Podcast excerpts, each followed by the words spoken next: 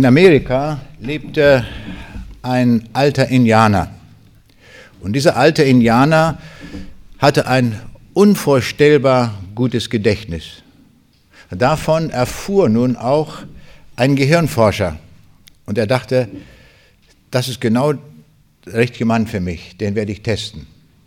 Und so reiste er dorthin zu dem Ort des Indianers, ging direkt auf ihn zu, weil er ihn dort traf, und stellte ihm eine Frage.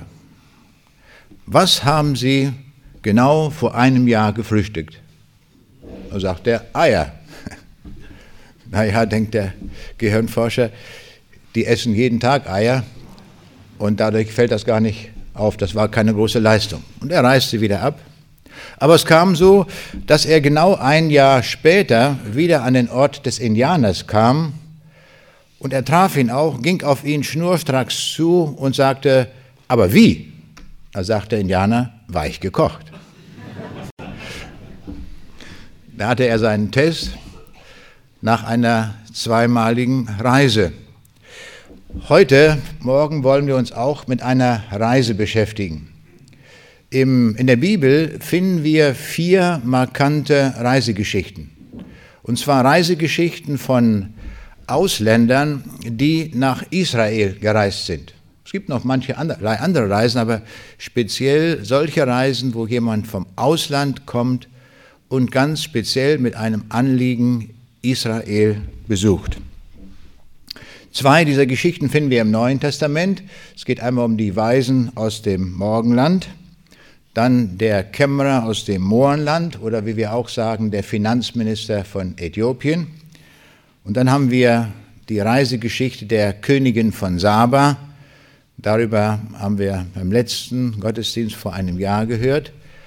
Und dann ist noch die vierte Geschichte, das ist der syrische Hauptmann, der auch nach Israel reist. Und mit dieser Geschichte, die wir finden im zweiten Buch Könige, Kapitel 5, wollen wir uns heute Morgen beschäftigen. Wenn wir uns diese Reisegeschichten vergleichend ansehen, dann stellen wir fest, alle haben sehr aufwendige Reisevorbereitungen getroffen. Keiner von ihnen hatte eine Einladung bekommen, sondern jeder reiste dorthin auf eigenen Wunsch. Bis auf den Finanzminister hatten alle sehr großartige Geschenke mitgenommen, obwohl der Finanzminister vielleicht das meiste Geld hatte. Natürlich nicht, wenn es einer war, wie wir ihn haben. Aber zu damaliger Zeit sah das noch etwas anders aus, da hatten die noch viel Gold. Alle vier Reisenden fanden in Israel genau das, was sie gesucht hatten. Schauen wir uns diese Geschichte näher an aus dem zweiten Buch Könige, Kapitel 5. Ich beginne mit dem ersten Vers. Naaman, der oberste Heerführer von Syrien, war ein ausgezeichneter Soldat und Stratege. Er genoss hohes Ansehen und der König schätzte ihn sehr. Hatte doch der Herr durch Naaman den Syrern zum Sieg über die Feinde verholfen. Doch Naaman war aussätzig. Naaman war der Oberbefehlshaber des Heeres des Königs von Aram. Und das heißt, dieser Naaman war ein Aramäer. Wir bezeichnen diese Leute heute auch als Syrer. Darum ist diese Geschichte auch bekannt als der Feldhauptmann von Syrien. Naaman war also ein Generalfeldmarschall, so können wir sagen, und er war sehr, sehr erfolgreich. Er hatte mehrere Kriege geführt, und die hatte er alle siegreich beendet. Aus diesem Grunde genoss er beim syrischen König, aber auch beim Volk ein sehr, hatte er ein sehr großes Ansehen. Er hatte alles, was ein Mensch braucht oder was sich viele Menschen wünschen. Er hatte Macht, er hatte Ehre, Anerkennung, Popularität. Das alles kannte er. Man kann das zusammenfassen, was viele Menschen suchen, wonach sie sich sehnen, Macht, Ansehen und Geld.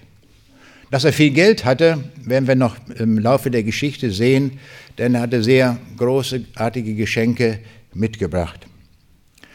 Aber der Schein trügt. Ihm fehlt etwas ganz Besonderes. Er ist krank, und zwar aussätzig. Aussatz war damals eine ganz schlimme Krankheit.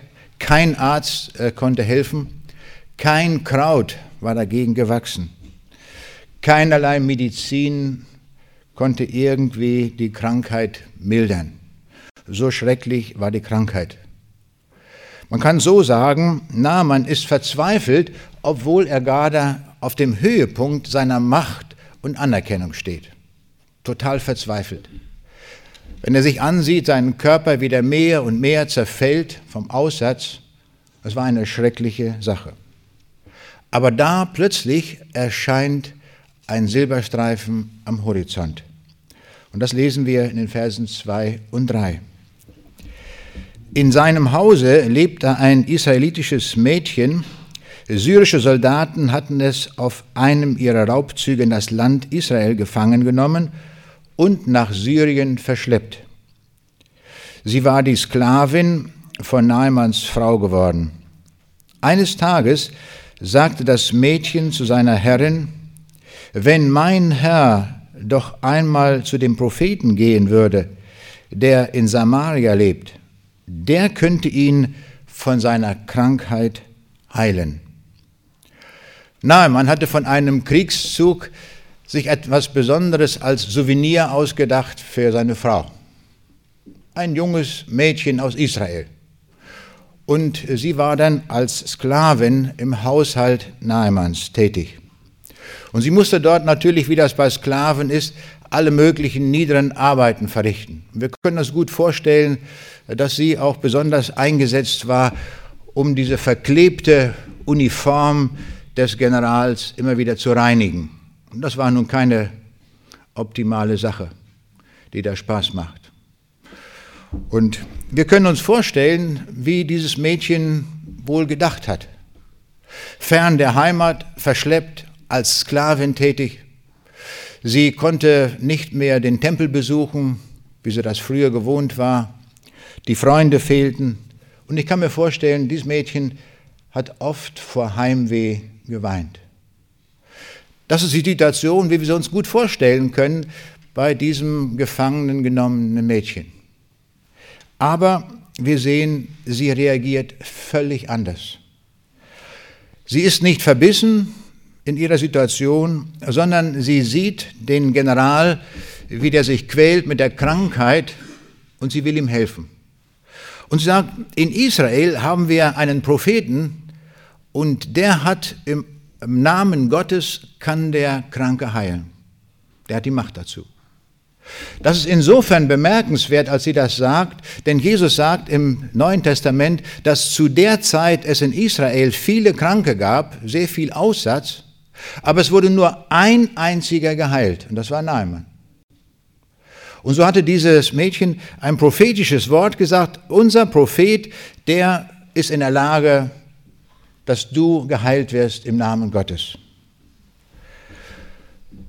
Dieses Mädchen also handelte nicht nach ihrer Situation, in der sie sich befand, sondern sie handelte nach den Grundsätzen der Barmherzigkeit. Sie hatte Mitleid mit diesem kranken General.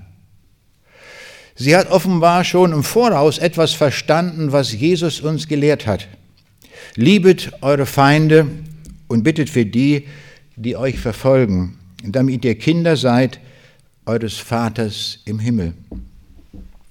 Und Jesus sagte in der Bergpredigt, Matthäus 5, Vers 7, Selig sind die Barmherzigen, denn sie werden Barmherzigkeit erlangen.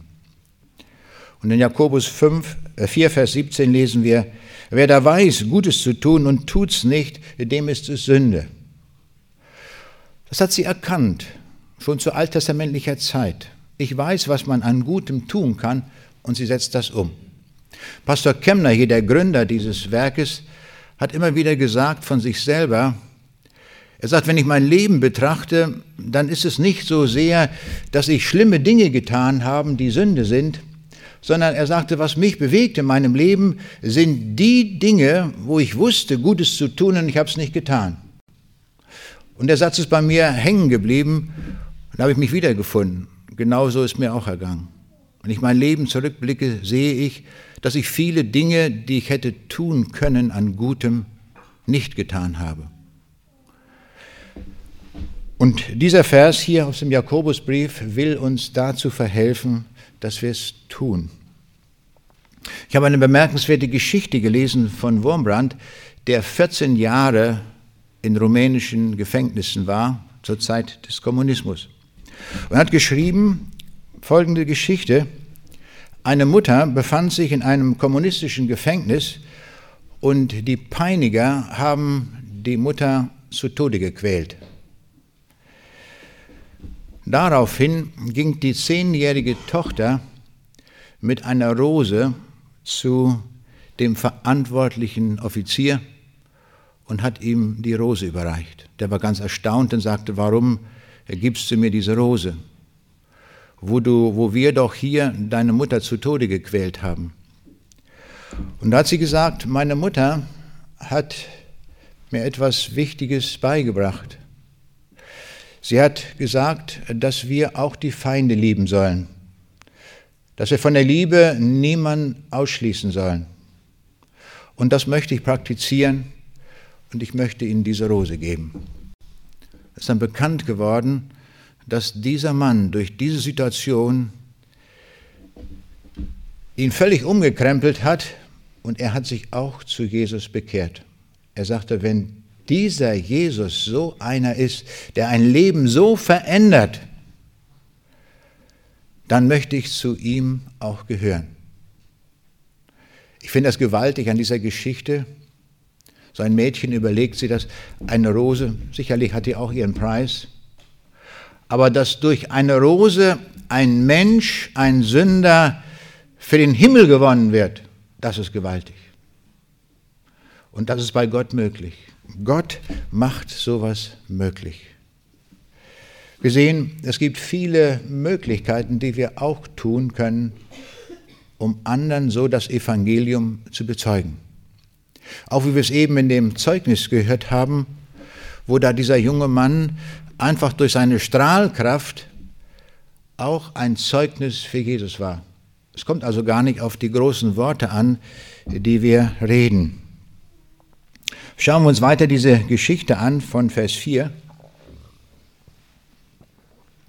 Naaman ging daraufhin zum König und berichtete ihm, was das Mädchen aus Israel gesagt hatte.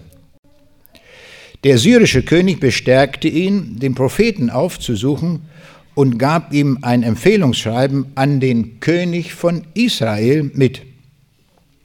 Naaman machte sich auf den Weg, er nahm sieben Zentner Silber, 70 Kilo Gold und zehn Festkleider als Geschenke mit. Das Schreiben an König Joram von Israel lautete, der Mann, der dir diesen Brief überreicht, ist mein Diener Naaman. Ich habe ihn zu dir gesandt, damit du ihn von seinem Aussatz heilst. Der syrische König war sehr daran interessiert, dass sein Generalfeldmann oder wie man ihn auch bezeichnen kann von seinem Titel her, dieser Obergeneral, dass der gesund ist. Denn nur dann, wenn er einen gesunden General hat und so einen fähigen Mann wie diesen, dann kann er den wieder in den Krieg schicken und der Sieg ist gewiss. Also das war ein sehr wichtiger Mann für den König von Syrien. Und so hat er sich überlegt, was, wie kann ich das noch unterstützen? Und er fertigt ein Empfehlungsschreiben an, und zwar für den König von Israel. Merkwürdig. Das Mädchen hatte ja gesagt, gehe zu den Propheten in Israel. Von einem König war überhaupt nicht die Rede. Wir sehen, wie das Ganze hier so mit Missverständnissen abläuft. Hier haben wir ein Bild für das menschliche Verhalten, wie wir es so oft beobachten. Die Heilung ist beim Propheten Gottes, wird ganz klar und eindeutig gesagt, und dann geht man zur verkehrten Stelle. Die Bibel ist so eindeutig und so klar, wo wir das Heil finden. Der Jesus sagt in Johannes 14, Vers 6, ich bin der Weg und die Wahrheit und das Leben. Niemand kommt zum Vater, denn durch mich. Und in Apostelgeschichte 4, Vers 12 lesen wir, in keinem anderen ist das Heil, ist auch kein anderer Name unter dem Himmel den Menschen gegeben, darin wir sollen selig werden. Das ist der Name, der rettet. Und alles andere können wir vergessen. Ist wertlos, ich will es mal so ausdrücken, ist für die Katz. Egal, was wir da machen. Aber in diesem Namen Jesus finden wir alles. Und was machen die Menschen? Sie gehen zu falschen Quellen. Sie gehen irgendwo hin und lassen sich Ablass geben. Ist das nicht schrecklich? Wo Jesus gesagt hat, wer zu mir kommt, der, der hat das ewige Leben. Dann machen wir solch ein Zinnober. Holen uns dann Ablass. Kann man sowas machen? Meine Frau und ich, wir waren in Portugal gewesen und als wir dort unterwegs waren zu Vorträgen, da gab es plötzlich ein Schild, ein Hinweisschild nach Fatima. Nun da hatte ich schon von gehört, von diesem Wallfahrtsort. Und dann sagte ich zu dem Fahrer, können wir nicht mal einen Abstecher machen? Ich will das mal so sehen. Ich habe da schon viel von gehört, was da eigentlich los ist. Was ist das eigentlich? Und kamen wir dorthin. Und da brannte ein Riesenfeuer. Und zwar wurde ich erinnert, ich hatte fast den Eindruck, das ist ein Höllenfeuer, was da brennt. Das war schrecklich. Ich denke, was, wie kann man hier so ein Feuer machen? Ganz merkwürdig. Und dann ging ich näher hin. Und dann konnte man ein paar Meter weiter Kerzen kaufen von über einem Meter Länge. Und dann gingen die Leute mit den Kerzen dorthin und dann warfen die das in das Feuer rein. Und das brennt natürlich, der Wachs, das geht natürlich, das geht hoch. Und da waren viele Leute, die haben immer das reingeworfen. Und das Ganze loderte ja, die Assoziation war mir, das ist ein Höllenfeuer. Wie schrecklich. Ich denke, was soll das bloß? Und dann ging ein Stück weiter und da hatte man eine Steinbahn aufgebaut. Ich weiß nicht, wie lang die war, ziemlich lang. Und da gingen die Leute auf Knien, rutschten die dorthin. Und manche hatten sich schon die Knien wund gerieben, dann hatten sie Knieschützer rumgemacht, damit sie ja die Strecke voll zurücklegen konnten. Ich denke, was soll das bloß? Kennen die nicht das Heil in Jesus, zu dem man hingehen kann und seine Schuld bekennen kann und dann ist man frei?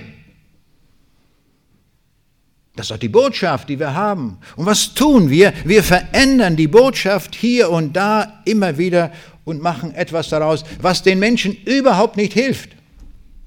Die könnten sich die Knie wund laufen, dass das Blut nur so spritzt und sie hätten kein Heil und keine Gewissheit weil sie nicht zur richtigen Adresse gehen. Und man staunt, wie viele das tun, wie viele zur falschen Adresse gehen. Viele wenden sich den Religionen zu. Ich war erschüttert, als ich neulich die Zahl hörte, dass es in Deutschland mehr Buddhisten gibt als Leute, die in Freikirchen beheimatet sind. Ich denke, was ist dann hier in Deutschland los? Dass wir solchen Religionen folgen und am Heil vorbeigehen, das uns ja gegeben ist.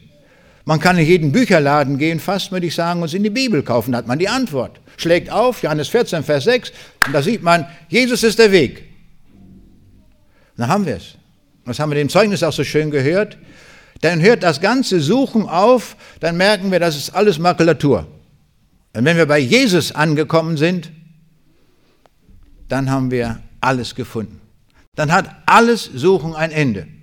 Dann sind wir am Ziel angelangt. Und das eigentliche Ziel werden wir dann erst noch sehen, wenn wir bei ihm angekommen sind. Und das wird ein Staunen geben, wenn wir das dann sehen werden. Der syrische König schreibt hier, ich habe ihn zu dir gesandt, damit du ihn von seinem Aussatz heilst. Also jetzt soll plötzlich der König den Naaman heilen.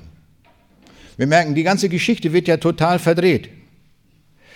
Der kommt mit einem riesigen Gefolge da an, mit Geschenken und allem möglichen, sieben Zentner Silber, umgerechnet sind das 6000 Dukaten. So viel war ihm Gesundheit wert. Wir sehen, dieser Mann macht sich auf, es ist ihm sehr wichtig, heil zu werden. Und so geht es uns auch. Wir wollen heil werden.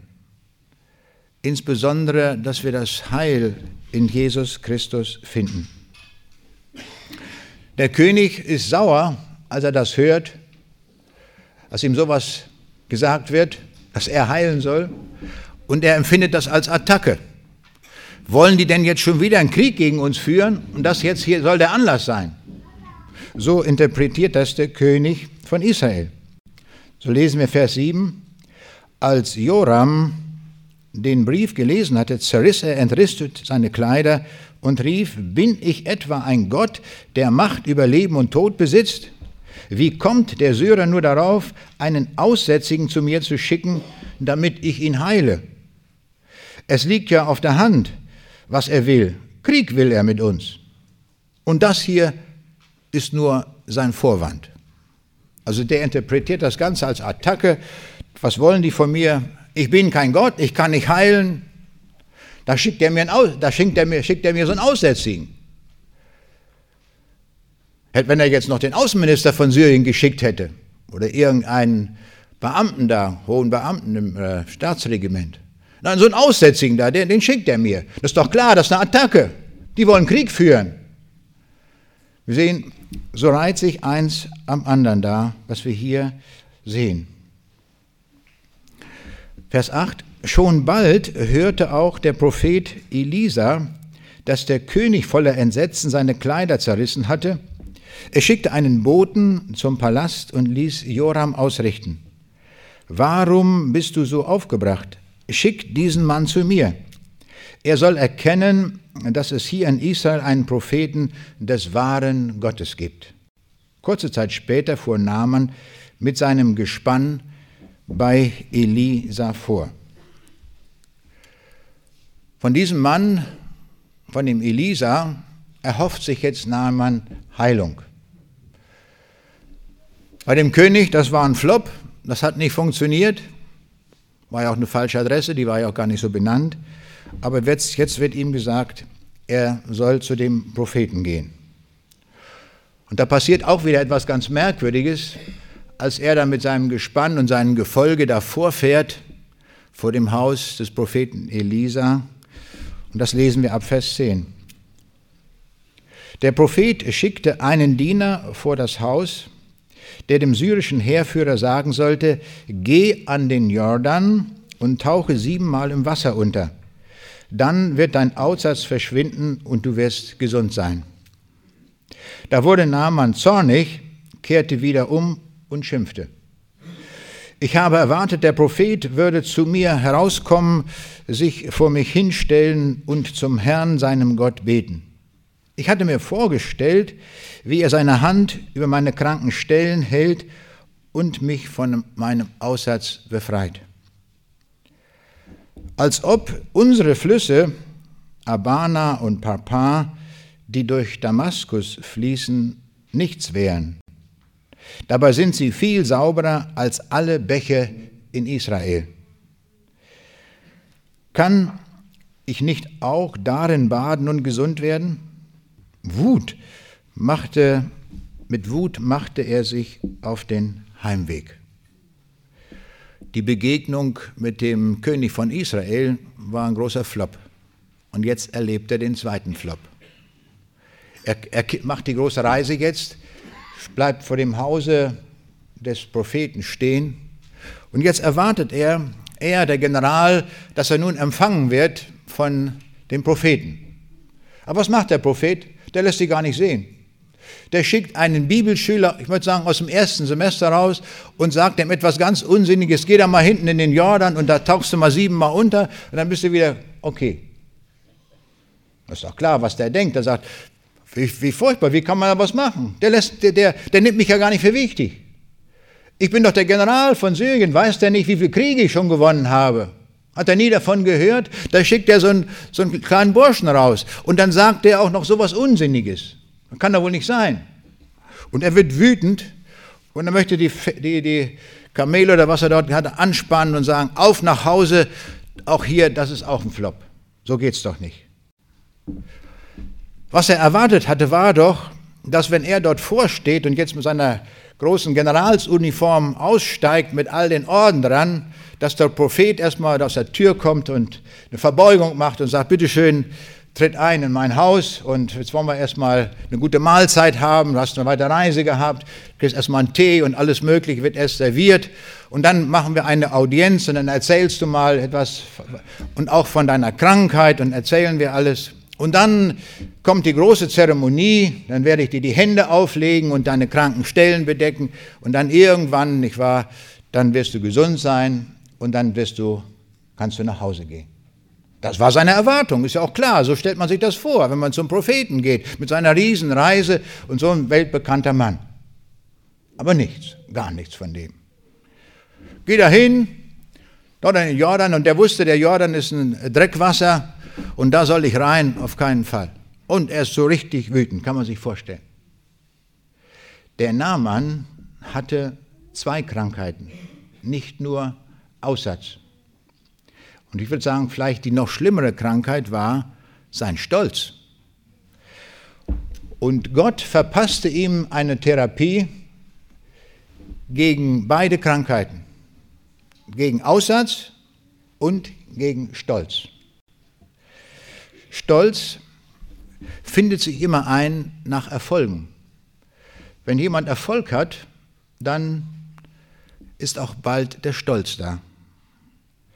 Und jetzt, so war es hier auch. Dieser Mann hatte viele Schlachten gewonnen und der König von Syrien hat ihn einen Orden nach dem nächsten angeheftet und voller Stolz trug er das überall, wo er auftrat, immer wieder mit seiner Uniform, wo da nun alles dran hing.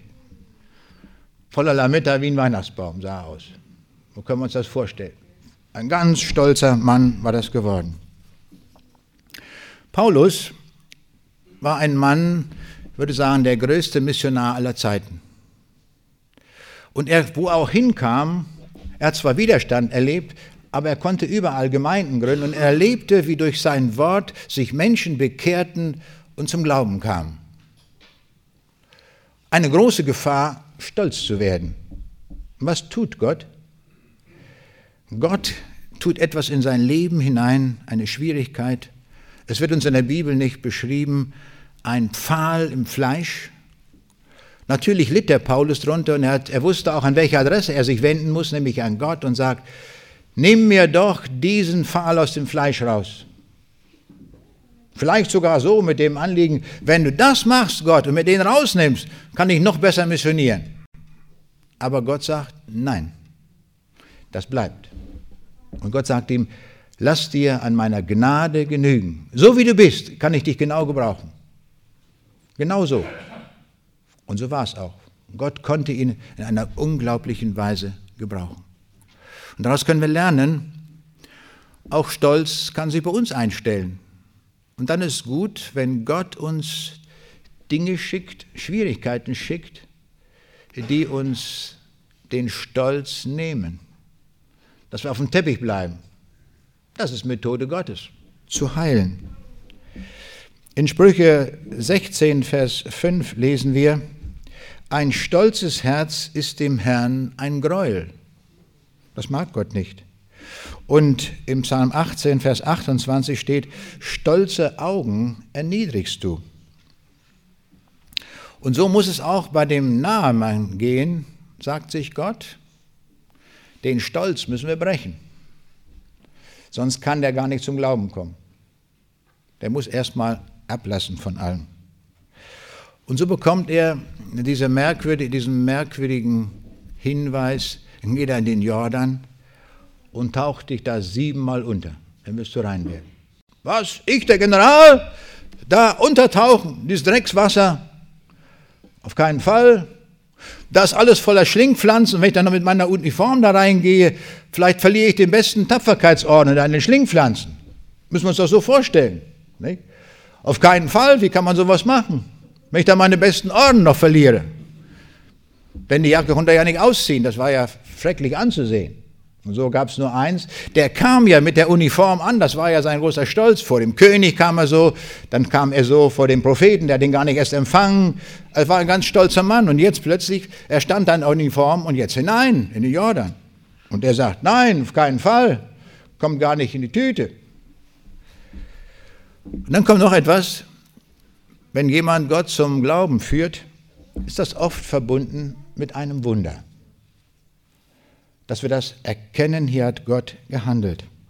Manchmal erkennen wir das selbst, dass Gott Wunder tun kann.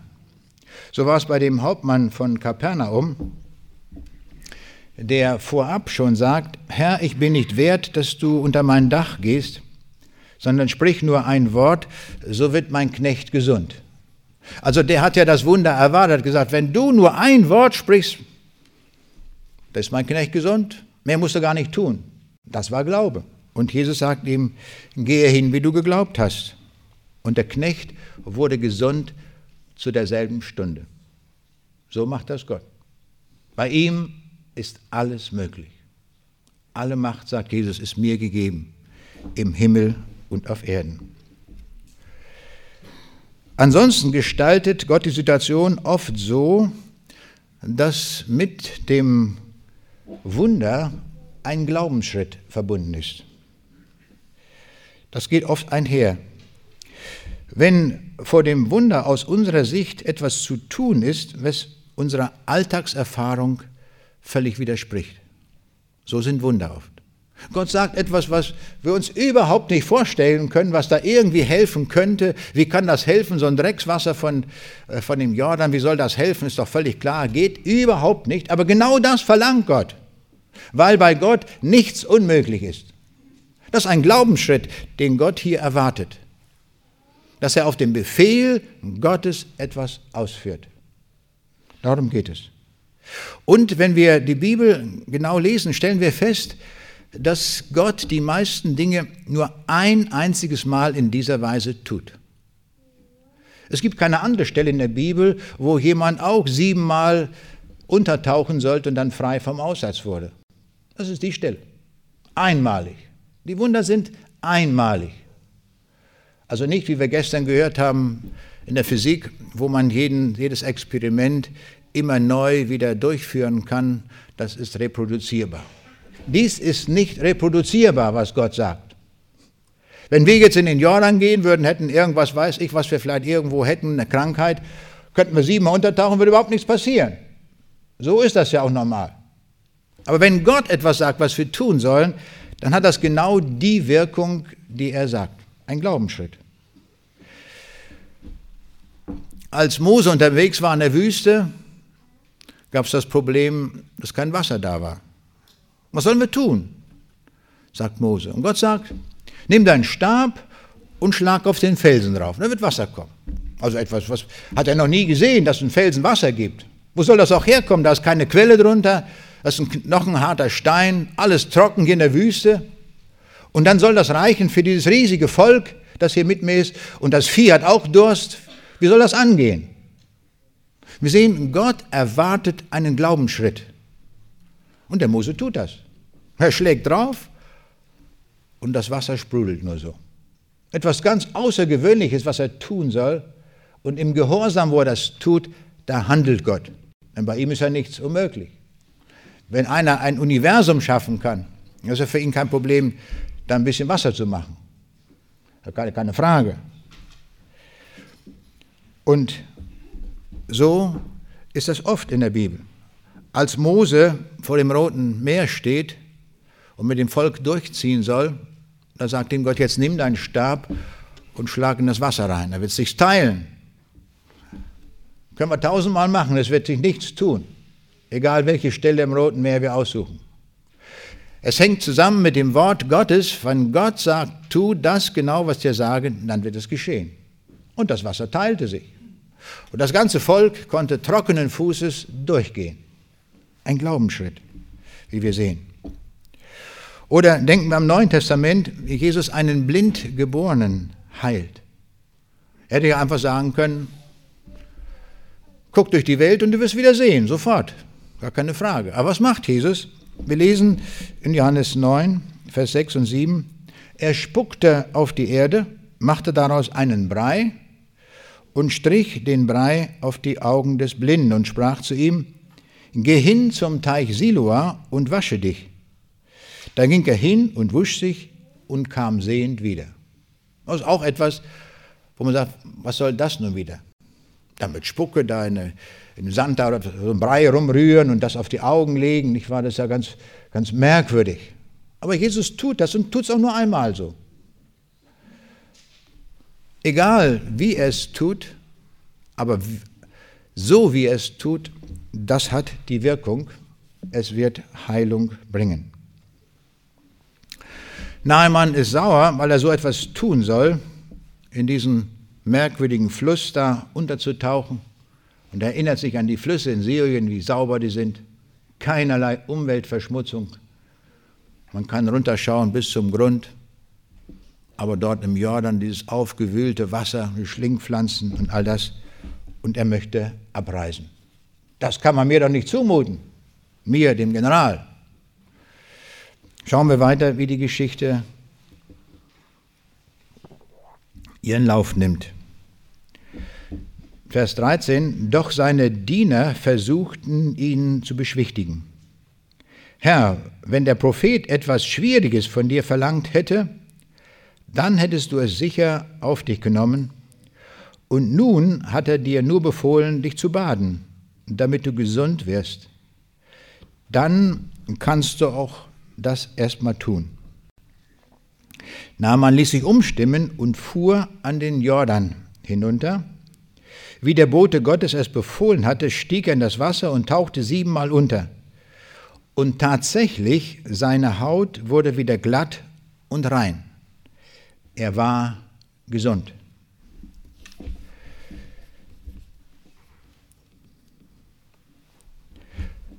Die Knechte Nahemans waren es gewohnt, was der Hauptmann sagt, der General sagt, das wird getan. Unbedingt. Gerd, du kannst uns erklären, beim Militär, wie das ist. Nicht? Wenn man General ist, wenn der sagt so, dann gibt es keine Widerrede, es wird gemacht. Und das kannten diese Diener von dem Namen natürlich auch. Wenn der General was sagt, das wird getan. Aber nicht hier. Jetzt sagen die, geben die dem General, melden sie Widerspruch an. Und sie sagen, probier's doch mal. Wenn dir etwas ganz Kompliziertes aufgetragen worden wäre, dann hättest du es doch getan. Aber da einfach mal baden in diesem Fluss, tu es doch mal. Und er ließ sich überreden.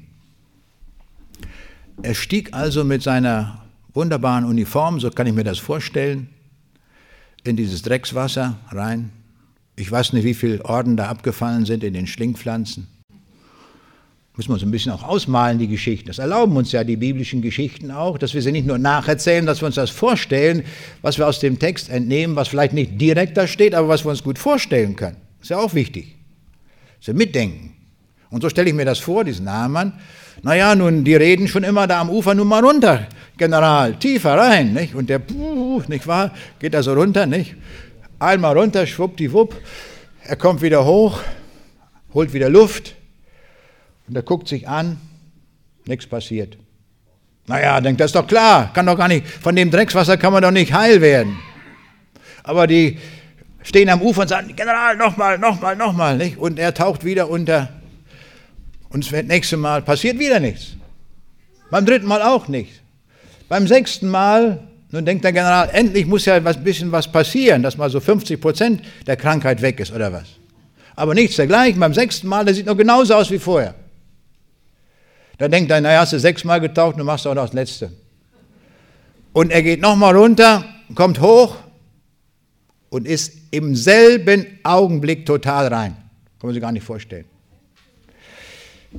In der Luther-Übersetzung steht, er hatte die Haut eines Knaben. Also das war nicht nur, dass der vom Aussatz geheilt war, sondern der ging in den Gesundbrunnen, in den Jungbrunnen hinein. Das, was sich viele Leute wünschen mit allen möglichen Cremes und was weiß ich, da machen ja die Leute viel Geschäfte mit, damit die Falten nicht so tief werden und was weiß ich, alles kostet ja viel Geld. Und hier kriegt er das so einfach geliefert. Der taucht da mal rein und da hat die Haut eines Knaben. Ich kann mir vorstellen, das war ein altgedienter General mit viel Erfahrung und ich war, hat die Kriege da, ich war immer gewonnen. Der war richtig von der von der Sonne die Haut gegerbt mit tiefen Falten, nicht wahr? Auf einmal kommt er hoch und die sagen, junger General, was ist das denn hier? Die haben gestaunt, wie das geht. Plötzlich passierte das. Warum? weil er genau das dann ausgeführt hatte, was ihm im Namen Gottes gesagt wird. Das war das Geheimnis. Das zu tun, was Gott sagt. Und ich glaube, das ist in unserer Zeit äußerst wichtig, wo wir ganz viele Ideen haben werden, die in die Welt gesetzt werden, dass wir uns ganz massiv, ganz genau an das Wort Gottes halten, was dort geschrieben steht und nicht abweichen. Dass wir dabei bleiben und sagen, wir halten uns daran, was Gott gesagt hat und dabei bleiben wir. Da ändert sich nichts. Und wenn Gott sagt, ich habe das in sechs Tagen gemacht, dieses riesige Universum und alles, was hier ist, dann glauben wir ihm das. Ist doch keiner dabei gewesen. Doch keiner von uns. Das hat, da hat Gott uns Informationen gegeben, die wir auf keine Weise finden können, weder durch Physik noch durch Astronomie, durch sonst irgendwelche Erkenntnisse, Philosophen schon gar nicht, sondern das kriegen wir nur aus dem Wort Gottes und da lesen wir es. Und was tun wir? Wir akzeptieren das und sagen, danke Herr, dass du uns so gut informiert hast. Ich muss das ja gar nicht verstehen, das verlangt doch Gott gar nicht von mir. Der Paulus sagt doch in Apostelgeschichte 24, 14, ich glaube allem, was geschrieben steht. Der Paulus hätte vielleicht noch mit gutem Recht sagen können, ich verstehe auch alles als Apostel. Hat er aber nicht gemacht. Er hat gesagt, ich glaube allem. Zu verstehen ist das meiste doch überhaupt nicht, oder? Vieles, was wir in der Bibel lesen, ist doch von unserem Verstand gar nicht zu fassen und gar nicht zu greifen. Da stehen wir doch davor und können doch letztlich nur noch staunen, wenn wir angesichts des riesigen Universums, wovon wir gestern ja gehört haben dem Vortrag, Gott sich erbarmt und hier selbst ganz persönlich auf diese kleine Erde kommt, schickt seinen Sohn und wir dürfen durch diesen Sohn Vater zu ihm sagen. Das ist doch etwas, was wir nicht fassen können. Da kann man doch nur noch dankbar davor stehen und sagen, ja, Herr, danke, dass du mich so akzeptiert hast, dass ich so zu dir gehören kann. Vers 14, wenn der Prophet etwas Schwieriges von dir verlangt hätte, dann hättest du es sicher auf dich genommen. Und nun hat er dir nur befohlen, dich zu baden, damit du gesund wirst. Dann kannst du es doch erst recht tun. Gott legt es an, dass wir das tun, was er uns sagt. Das ist sehr wichtig. Und was wir hier an dieser Geschichte auch sehen, wenn wir zum Glauben kommen, so haben wir es selber erlebt, auch in dem Zeugnis haben wir das so schön gehört, irgendwie benutzt Gott immer Menschen dazu. Gott führt das zusammen mit irgendwelchen Menschen, auch zum richtigen Zeitpunkt. Gott tut das zum richtigen Zeitpunkt. Und dann packt es uns und dann können wir durchstarten. Und das ist großartig, dass Gott das so macht. Und ich staune immer wieder, wenn ich unterwegs bin und mit Menschen in Berührung komme, die fern dem Evangelium sind und wie Gott irgendwie die Sache einfädelt mit anderen Menschen. Im vergangenen Monat war ich in Rothenburg ob der Tauber gewesen zu Vorträgen. Und da fiel mir auf, gleich nach dem Vortrag kam ein Schwarzer zu mir. Fällt ja gleich auf, nicht in der Versammlung hier. In Afrika natürlich nicht, aber bei uns.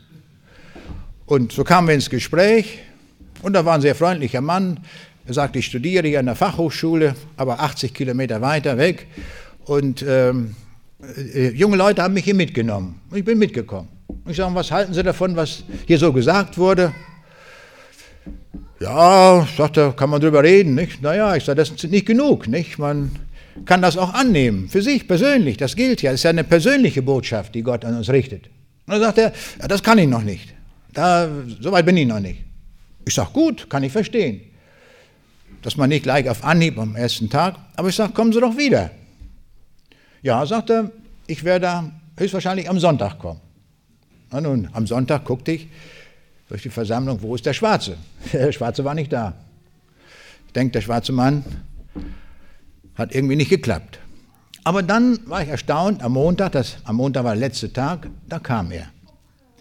Und dann äh, kam er auch zurück. Ich hatte eingeladen, dass man zurückbleiben kann zum Gespräch. Und dann waren einige geblieben und er saß nun auch da. Und dann, wie ich das immer so mache, ich nehme meine Bibel und erkläre den Weg, wie kann man diesen Jesus finden. Ein paar ganz grundlegende, zentrale Verse habe ich dann gelesen.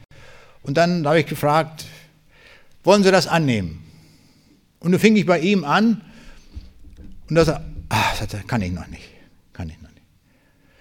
Ich dachte, jetzt der letzte Tag, jetzt hilft das nicht zu sagen, nächste Woche. Jetzt muss man das überlegen, ob man das schafft oder nicht. Und dann fragte ich ihn, ich sage, was ist der Grund, was, was hält Sie zurück? Und dann sagt der Mann, es ist immer ein Hinderungsgrund, der da ist. Und er sagte, ja, sagt er, das ist unsere Tradition in Kamerun. Die hält mich ab. Aha, sage ich. Ich sage, was ist denn dann für eine Tradition? Ich kenne die nicht. Ja, sagt er, bei uns ist so, in der Familie, wir sammeln die Schädel unserer Vorfahren. Und dann von Zeit zu Zeit opfern wir diesen Schädeln Ziegen. Und er sagte, man erwartet von mir, wenn ich zurückkomme nach Kamerun, dass ich diese Tradition fortsetze. Aber er sagte, wenn ich zu Jesus komme, ist der Schluss damit. Geht nicht. Ich sage, genau richtig. Das ist ein Bruch. Aber ganz klar sage ich, das ist ein ganz massiver Bruch. Ich sage, ich kann Sie auch verstehen, das ist schwer. Das ist, das ist gewaltig, von so einer Tradition abzubrechen und sagen, jetzt fahre ich ein anderes Gleis. Aber ich sage, dieses Gleis hat einen großen Gewinn, wenn wir Jesus gefunden haben. Naja, sagt er, aber wenn ich nach Kamerun komme, dann kann ich König werden. Er meinte höchstwahrscheinlich in seinem Stamm, da so die nennen sich ja alle Könige, auch wenn es noch so klein ist, jedenfalls da der Dorfkönig vielleicht oder sowas. Und da habe ich ihm gesagt, wissen Sie, spielt alles keine Rolle, wer zu Jesus kommt, wird auch König. Nicht? Wir sind berufen zu Priestern und Königen. Ich sage mehr noch, nicht wahr? Wir sind zu ewigen Königen berufen sogar. Aber das hat ihn überzeugt. Ewiger König wollte er werden und dann konnte er auf die Ziegen da verzichten. Und dann brach dieser Mann durch. Vorher sagte er noch, er sagte, ja, wenn ich mich entscheide, das ist so meine Natur, dann richtig, sagt er. Aber sagte, ich weiß nicht, ob ich es durchhalte.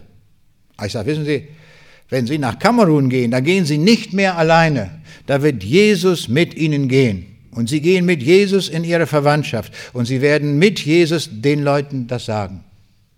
Und sie werden denen, die da Ziegen opfern, auch von Jesus sagen. Und die können genauso wie sie die Tradition abbrechen und auch ewige Könige werden. Wir kriegen eine Krone, eine ewige Krone. Das hat ihn überzeugt und dann hat er mit ganz großer Inbrunst das Fest gemacht und gebetet. Und ich habe ihm versprochen, ich werde für ihn weiter beten. Ich habe ihn auf meine Gebetsliste getan. Für ihn beten, dass der das durchhält dort. Und er kann Großes bewirken, wie wir eben von Christiane auch gehört haben. Die ganze Familie ist zum Glauben gekommen. Und das geht weiter, die Linie geht weiter, schon bis zu den Enkeln hin. Ist das nicht großartig, wenn das weiter fortgeführt wird? Ein ganzer Stamm kann zum Glauben kommen durch den Menschen. Vielleicht höre ich nie wieder etwas davon. Und im Himmel werden wir sehen, dass dieser Mann auf den Weg gebracht wurde, weil zwei Mitstudenten ihn ins Auto gepackt haben und dorthin gebracht haben. Also wir würden sagen, ein ganz kleiner Dienst, doch gar nicht so wichtig. Und doch ein ganz wichtiger Dienst, der notwendig war, damit das geschehen konnte. Wir sehen, Jesus fängt eine Revolution an und oft ganz klitzeklein, das wir kaum merken. So wie wir es gestern auch von einem Spieß gehört haben. Wie er sagte, dass da ein Mitschüler, es war nur ein Schüler, das andere war alles Mädchen, und der sagte, ich bin Christ, weil Jesus auferstanden ist. Ein Satz, der hat diesen Mann umgekrempelt. Der fing an zu forschen und hat Jesus gefunden und predigt in aller Welt über diesen Jesus. Den äußeren Anlass gab dieser Junge dort, der sagte, ich glaube, dass Jesus auferstanden ist. Wir sehen daran, dass Gott unser Zeugnis in einer unglaublichen Weise gebraucht. Tun wir es doch. Das zeigt uns die Bibel immer wieder ganz deutlich. Ich möchte noch ein anderes Beispiel berichten das ich im vergangenen Jahr erlebt habe in Das war in äh, Kasachstan. Der Gerhard war auch mit, auch der Harry. Wir machen ja viele Reisen immer auch gemeinsam. Und da waren wir dort in einer Gemeinde, hatte einen Vortrag. Es ging um das Thema Leid und Tod, warum gibt es das in dieser Welt? Und dann fiel mir auf, da meldete sich eine Teilnehmerin dort und stellte folgende Frage, die ich überhaupt nicht verstehen konnte. Und sie sagte, warum müssen einzelne Leute ganz besonders viel Leid ertragen? Habe ich auch keine Antwort drauf. Naja, ich weiß nicht, wie ich das beantwortet habe. Jedenfalls fiel mir das auf. Ich dachte, da muss irgendwas im Hintergrund sein, dass sie das so formuliert hat. Es war auch der letzte Tag von, ich glaube, drei Veranstaltungen an dem Ort. In Schutschinsk war es, glaube ich, ja, in Schutschinsk, im Norden von Kasachstan. Und dann war so ein kleines Abschiedsessen vorgesehen, aber nicht für die gesamte Gemeinde, so waren so für 30 Leute, war das so, da Tische gedeckt und hatten das so hergerichtet.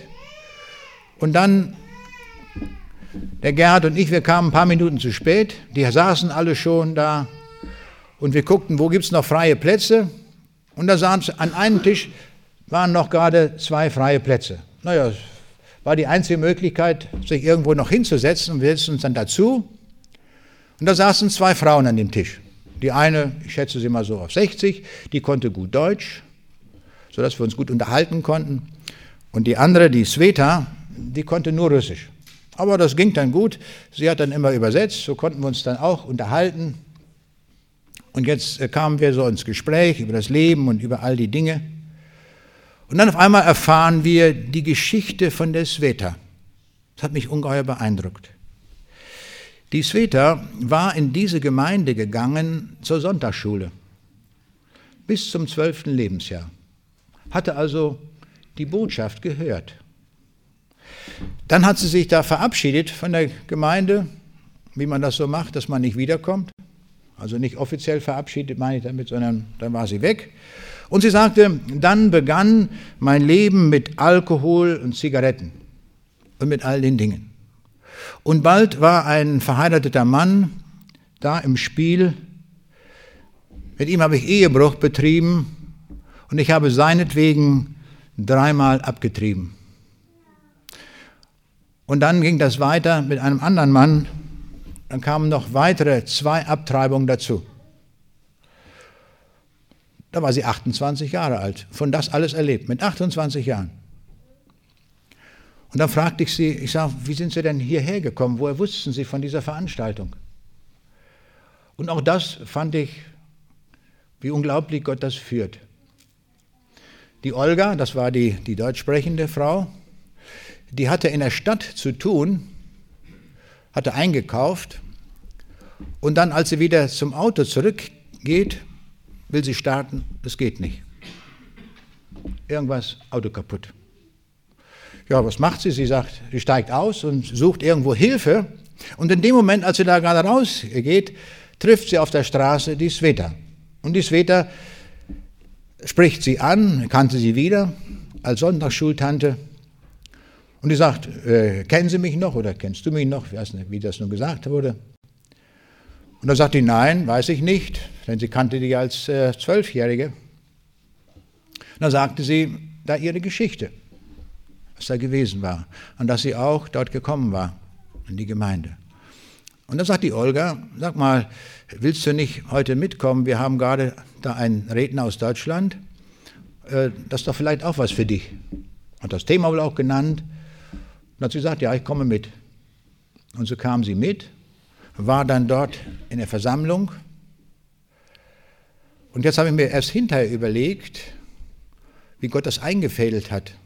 Da musste das Auto stehen bleiben. Das war übrigens gar nicht, das Auto war gar nicht kaputt. Das war ein, ein Geländewagen mit einem Getriebe für Langsamgang, wenn man Geländegang fährt und dann normal fährt.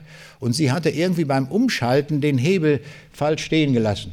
Und die Sveta kannte sich aus, der hat gesagt, kein Problem, du musst hier nur den Hebel dahin schieben und dann fuhren sie weiter. Und da hat die Olga die Sveta nach Hause gebracht und dann wohl auch zur Veranstaltung abgeholt. Da habe ich mir überlegt, wenn die genau den Hebel richtig eingelegt hätte, hätten die sich überhaupt nicht gesehen. Da kann ich mir dann nur so erklären, dass Gott hier dafür gesorgt hat, dass der Hebel nicht richtig an der richtigen Position war, oder? Ich habe keine andere Erklärung. Natürlich macht Gott sowas. Gott verstellt einen Hebel, gar keine Frage für ihn. Und dann kommt es auf die Sekunde hin, dass die sich dort auf der Straße begegnen. Und dann geht es noch weiter. Die wäre gar nicht zur Aussprache gekommen. Manche Leute sind angesprochen, kommen aber nicht. Und jetzt kommen wir, alles ist besetzt, weil wir uns verspätet haben, gehen genau an diesen Tisch. Und die erzählt ihre Geschichte. Und dann habe ich zu ihr gesagt, ich sage, wollen Sie nicht mal diese ganze Geschichte beenden? Diese ganze Sündengeschichte, das geht doch nicht so weiter. Sie ruinieren doch ihr Leben. Sagt sie, will ich. Ich sage, heute? Ja, heute. Dann sagte ich zu dem Übersetzer, ich sage, wir haben wir irgendwo einen Raum, dann gehen wir mal hin und dann werden wir ihr den Weg erklären, wie sie diesen Jesus von ganzem Herzen annimmt, damit das sündige Leben ein Ende bekommt. Das wollte sie. Und dann knieten wir in einem Raum nieder und die hat Tränen über Tränen vergossen über ihre Sünde. Und sie fand zurück zu Jesus. Hat sie heil gemacht. Auch solch ein Leben, das so verlottert war, kann Jesus wieder korrigieren und zurechtbringen. Das macht er. Gar keine Frage. An diesem Beispiel haben wir das so deutlich gesehen, wie Gott das macht. Unser Dienst ist manchmal sehr, sehr wichtig, dieser Zubringerdienst. Oder jemanden treffen und ihn mitbringen. Viele Menschen werden im Himmel sein und sie werden bezeugen, dass irgendeiner sie mit einem einzigen Wort, mit einem einzigen Satz, einer einzigen Geste letztlich zum Heil geführt haben. Das ist ermutigend zu wissen und das müssen wir uns immer wieder neu sagen lassen, dass wir diese Wege Gottes erkennen, die wirklich auf 10 hoch minus wie viel? Herr Schimmel, Sekunden genau von Gott getimt sind. Stimmt's? So genau macht Gott das. Auf 10 hoch minus 43 Sekunden, wenn es sein muss. Bei Gott keine Frage. Er bringt das hin.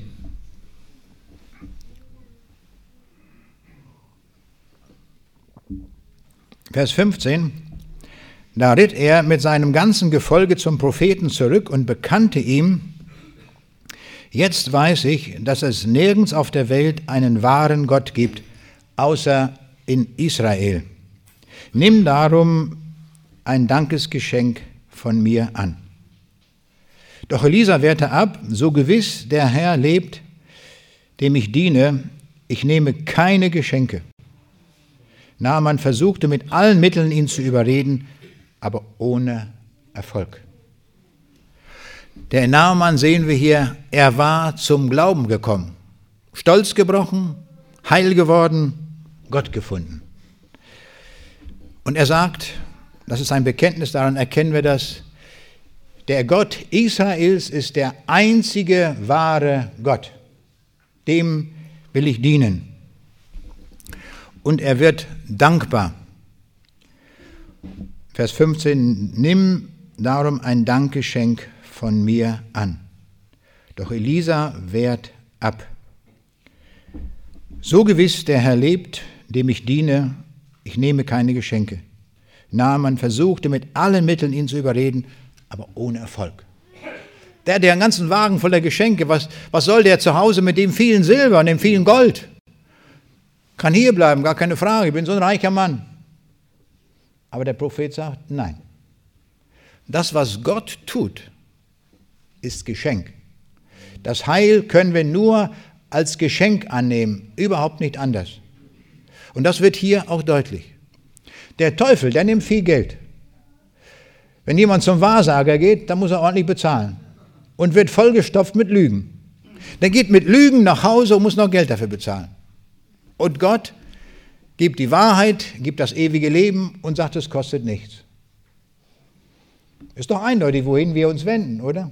Ich verstehe nicht, warum Menschen dann sich an die falsche Adresse wenden.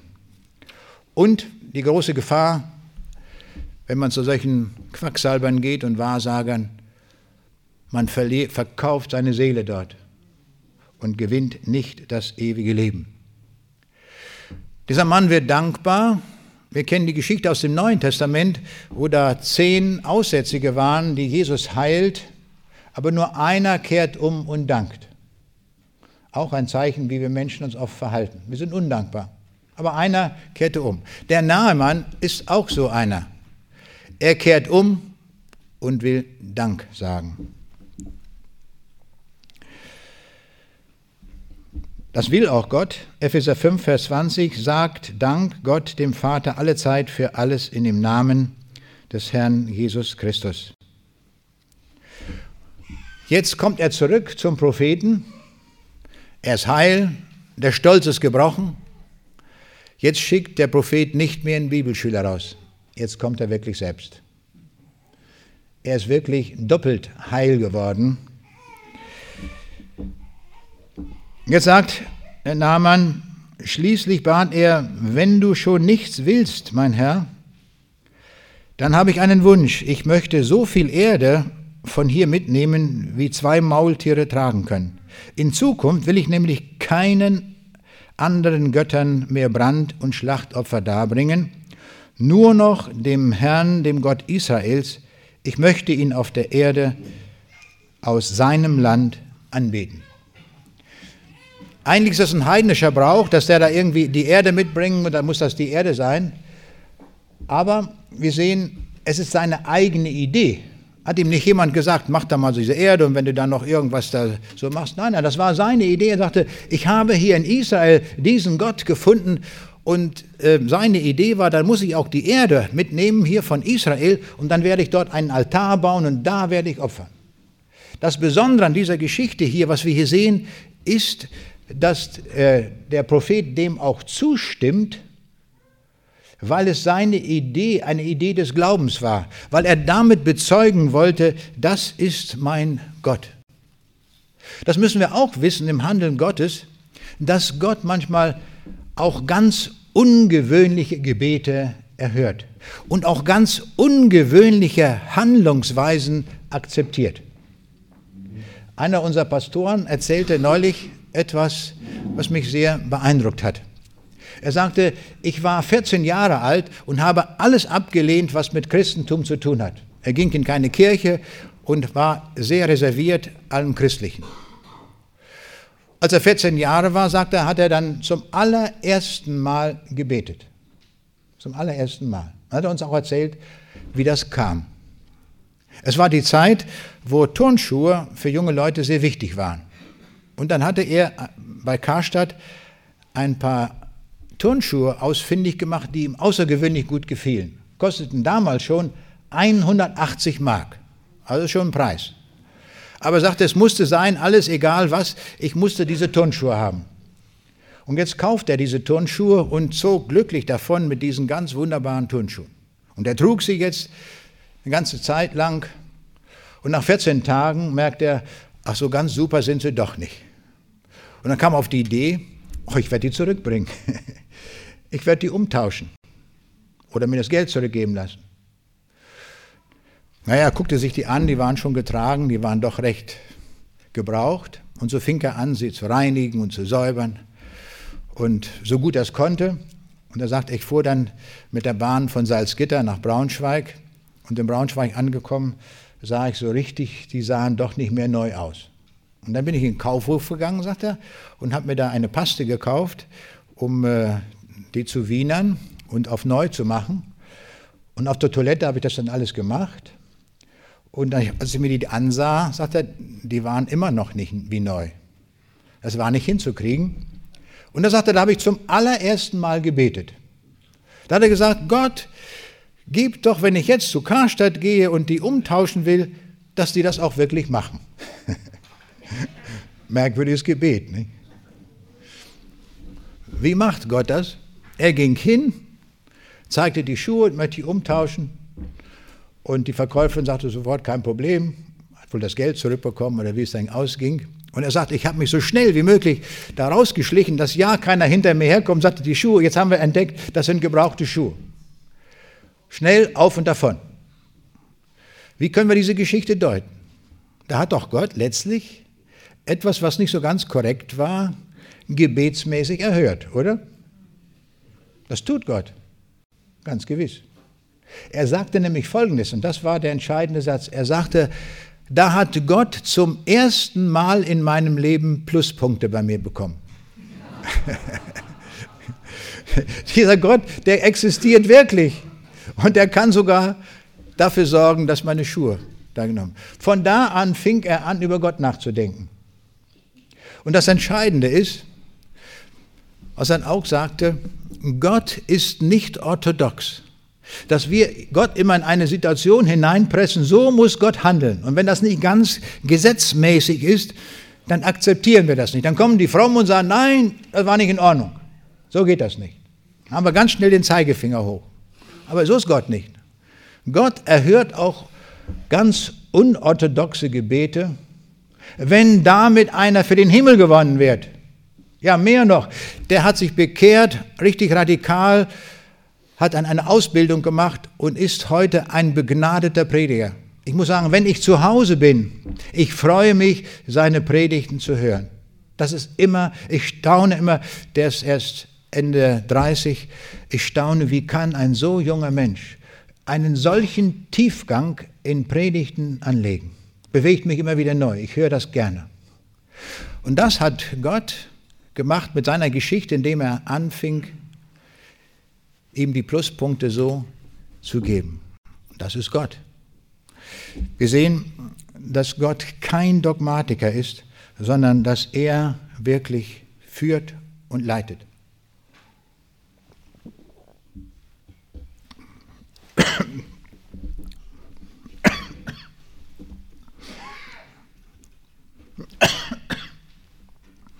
Entschuldigung.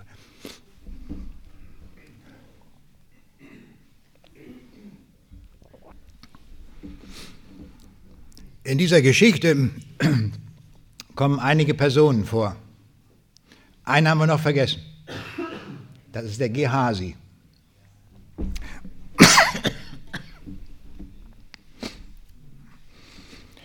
Naaman war schon ein Stück weit entfernt. Da dachte Elias Diener Gehasi, mein Herr war wieder einmal zu bescheiden. Er lässt diesen Syrer Naaman einfach laufen, ohne die Geschenke anzunehmen, die er ihm angeboten hat.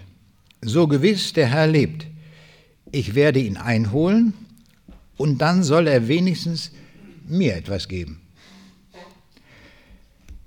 Er rannte dem Syrer hinterher. Als Naaman merkte, dass ihm jemand nachlief, sprang er vom Wagen, ging Gehasi entgegen und fragte beunruhigt, es ist doch alles in Ordnung? Ja, ja, antwortete Gehasi, mein Herr schickt mich, ich soll dir ausrichten, dass soeben zwei Prophetenjünger aus dem Gebirge Ephraim zu ihm gekommen sind. Er lässt dich fragen, ob du mir nicht einen Zentner Silber und zwei Festkleider für sie mitgeben könntest. Erfreut sagte Naaman, ach bitte, nimm doch gleich zwei Zentner. Er füllte die Silberstücke in zwei Säcke, legte zwei Festgewänder dazu und drängte Gehasi, die Geschenke anzunehmen. Zwei seiner Diener mussten mit Gehasi zurückkehren und die Sachen tragen. Als sie am Fuße des Hügels ankamen, wo Elisa wohnte, schickte Gehasi die beiden syrischen Diener weg, schlich sich ins Haus und versteckte das Silber und die Kleider. Dann ging er zu seinem Herrn, wo bist du gewesen, Gehasi? wollte Elisa von ihm wissen. Ich war die ganze Zeit hier, mein Herr, antwortete Gehasi. Doch Elisa ließ sich nichts vormachen. Glaub nur nicht, ich hätte nichts gemerkt. Ich war im Geiste dabei, als ein Mann vom Wagen stieg und dir entgegenkam. Gehasi, jetzt ist nicht die Zeit, sich Geld und schöne Kleider zu besorgen, Olivenbäume und Weinberge zu kaufen, Rinder, Schafe und Ziegen anzuschaffen, Knechte und Mägde anzustellen. Der Aussatz, unter dem Naaman gelitten hatte, wird nun dich befallen. Auch deine Nachkommen werden für immer unter dieser Krankheit zu leiden haben. Als Gehasi das Zimmer verließ, hatte der Aussatz ihn schon befallen. Seine Haut war schneeweiß geworden. Auch das hier wird uns nicht verheimlicht, wie dieser Diener Elisas, ich würde sagen, ein Mann, der die Bibel kannte, der gelehrt worden war in allem, was vor Gott angenehm ist und nicht, und ihn überfällt die Habgier. Und das beginnt mit der Lügerei, dass er sagt, ja, da sind zwei Propheten gekommen und die müssen wir noch einkleiden und da braucht der Prophet noch Geld. Und so geht die Lügerei los. Aber im Namen Gottes kann Elisa ihm dann sagen, du hast gelogen, es stimmt nicht. Und das Gericht Gottes ereilt ihn sofort. Der Aussatz befällt ihn. Wir sehen auch wenn wir mit Jesus gehen, kann es uns auch vielleicht ergehen, dass uns irgendwas trifft, vielleicht die Habgier. Und darum ist die Bibel so klar, so offen und sagt uns auch solche Dinge. Ich möchte schließen, um kurz zusammenzufassen, was wir aus dieser Geschichte aus dem zweiten Buch Könige lernen können. Wir erkennen, dass die Liebe Gottes für alle Menschen gilt, auch den Feinden Israels. Das können wir hier deutlich sehen. Wir sehen weiterhin, bei Gott ist Gehorsam sehr wichtig und die Gnade, die Gott erweist, ist kostenlos. Weiterhin sehen wir beides, die menschliche Hilfsbereitschaft dieses Mädchens aus Israel, auch die Diener des Generals haben eine sehr wichtige Funktion, dass sie ihm zugeredet haben, komm mal, wir gehen mal hin, tauch mal unter, das wird dir helfen. Die waren sehr wichtig in dieser Heilsgeschichte, kann man sagen. Aber auch die Schwächen werden uns deutlich hier gezeigt. Die menschlichen Schwächen, der Stolz des Generals, die Habgier des Gehasis. Und doch wird uns hier so deutlich auch vor Augen geführt, was der Naaman erkennt. Es ist nur ein Gott. Alles andere, was in dieser Welt verkündigt wird, sind alle Götzen. Alle Götter, die in den Religionen verehrt werden, sind Götzen, nichts anderes. Das müssen wir so deutlich sagen. Auch in einer Zeit, wo alle Religionen als gleich hingestellt werden, bleibt dieses Zeugnis, das wir von der Bibel her zu bezeugen haben. Es ist nur der eine Gott, der Gott Abrahams, Isaaks und Jakobs. Es ist der Vater Jesu Christi. Es ist der Gott, der einen Sohn hat. Und dieser Sohn heißt Jesus Christus. Wir wollen ihm danken, dass wir das alles in seinem Wort vorfinden, dass wir so vieles daraus lernen können. Und ich möchte mit einem Gebet ihm dafür danken. Ja, lieber Vater im Himmel, wir danken dir, dass wir erkennen können, wer du bist, auch wie du handelst, auch wie du mit uns Menschen umgehst. Du bist barmherzig zu uns und hilfst uns. Und du hast uns das Heil in Jesus Christus gebracht. Herr, wir danken dir dafür von ganzem Herzen. Gepriesen sei dein Name. Und Herr, wenn wir uns heute auf den Weg machen, in verschiedene Richtungen, bleib du bei uns, halte deine schützende Hand über uns, dass wir wieder alle gut nach Hause ankommen. Und lass uns ein Zeugnis für dich sein. Vielleicht durch einen Satz nur, der jemanden bewegt zur Umkehr, zu dir hin. Herr Jesus, lass es doch so sein, dass unser Leben dazu dient, dass einmal einige mehr im Himmel sind, weil wir über diese Erde gegangen sind und weil du uns zu deinem Zeitpunkt gerufen hast. Herr Jesus, nimm Dank dafür. Amen.